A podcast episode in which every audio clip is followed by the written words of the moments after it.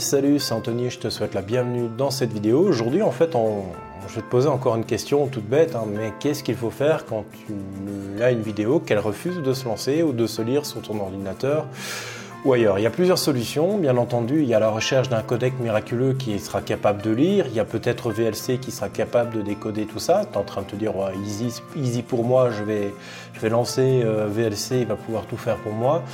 Encore que, effectivement, VLC est un très bon logiciel, mais parfois, quand même, ce qui se passe, c'est que tout le monde n'a pas VLC. Voilà, c'est un peu le problème. Donc, euh, toi, tu l'utilises peut-être, mais euh, ce n'est pas le cas de tout le monde.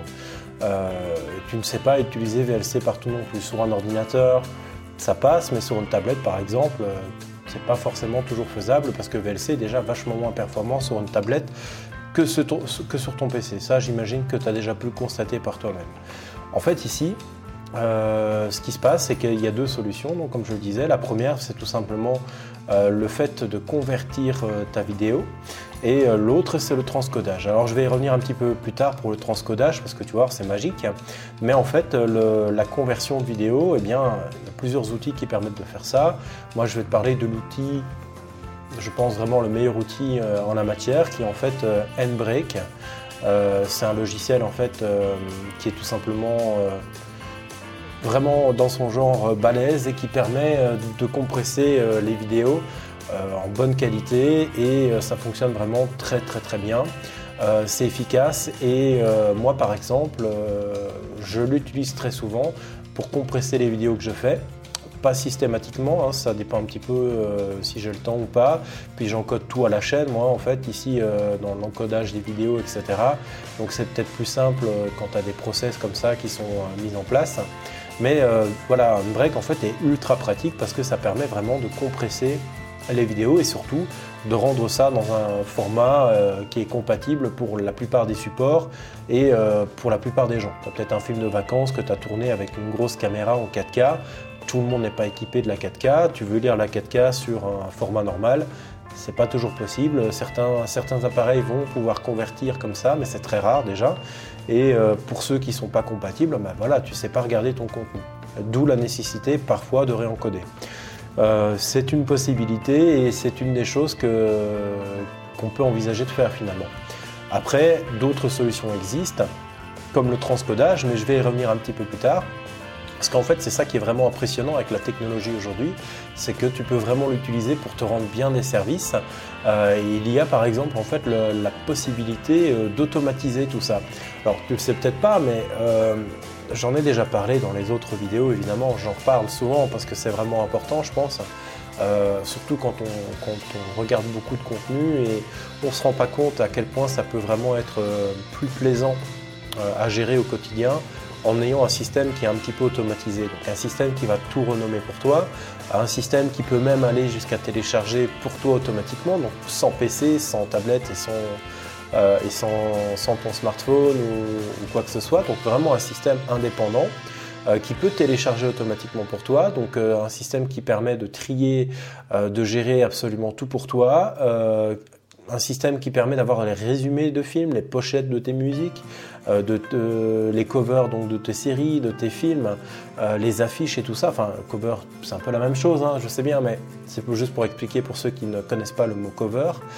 Euh, enfin voilà, imagine un système qui permet d'automatiser tout ça, quoi. Et en fait, pour en revenir un peu plus tôt au niveau de la vidéo, il y a une chose toute bête qui, est vraiment bien, donc c'est le transcodage, hein, j'en parlais un peu plus tôt dans la vidéo.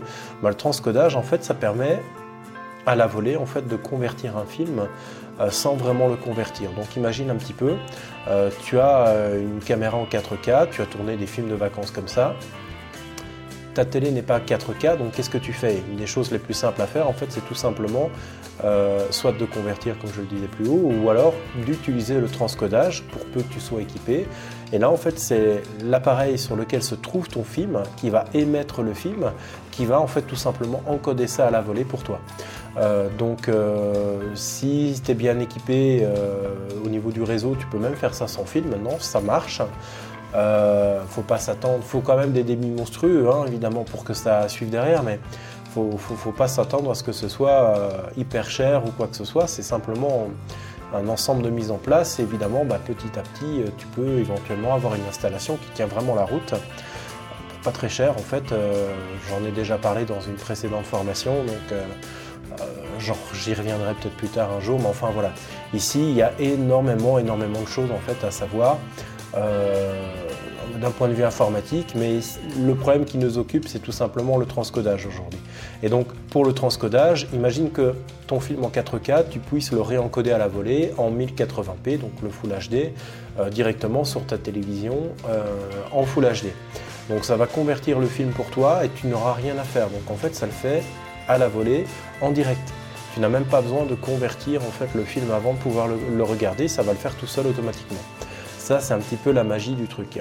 Euh, on s'en rend pas toujours compte comme ça, mais euh, ça le permet aussi de le faire maintenant sur euh, les tablettes. Ça le permet, donc je te montre ici, hein, voilà, sur les tablettes. Ça permet aussi de le faire donc sur les smartphones, sur à peu près donc tous les supports. Imagine que tu puisses faire tout ça, peu importe où tu te trouves, donc ben, dans la maison. C'est quand même très pratique. Et dis-toi bien évidemment que euh, ce sont euh, des solutions parmi d'autres, euh, mais je pense sincèrement que la solution du Media Center est encore la meilleure. comme je le disais, il y a vraiment deux systèmes au niveau du Media Center. un système qui est vraiment, on va dire, essentiellement local et un système pour aller encore plus loin. J'en parle d'ailleurs dans une autre vidéo qui est en description. Je t'invite à aller cliquer dessus si le sujet t'intéresse. Tu cliques, tu te fais ton avis, tu regardes si ça peut t'intéresser ou pas. Et euh, si tu souhaites en savoir davantage, ben, cette vidéo t'amène euh, pour aller encore un peu plus loin. Il y a un, lien dans cette description-là, tu peux aller la voir, et, euh, regarder si ça peut t'intéresser. je t'en avais déjà parlé, je vais continuer à rabâcher un petit peu les informations. Il y a des liens, donc un lien qui permet de t'exprimer, donc un petit formulaire, tu peux le remplir. Tu me laisses tes sujets et on peut éventuellement en reparler dans une autre vidéo, dans un podcast ou autre. Euh, un lien vers YouTube, vers Twitter, vers le blog. Euh, moi, je m'arrête ici. Je te dis salut, ciao et à la prochaine.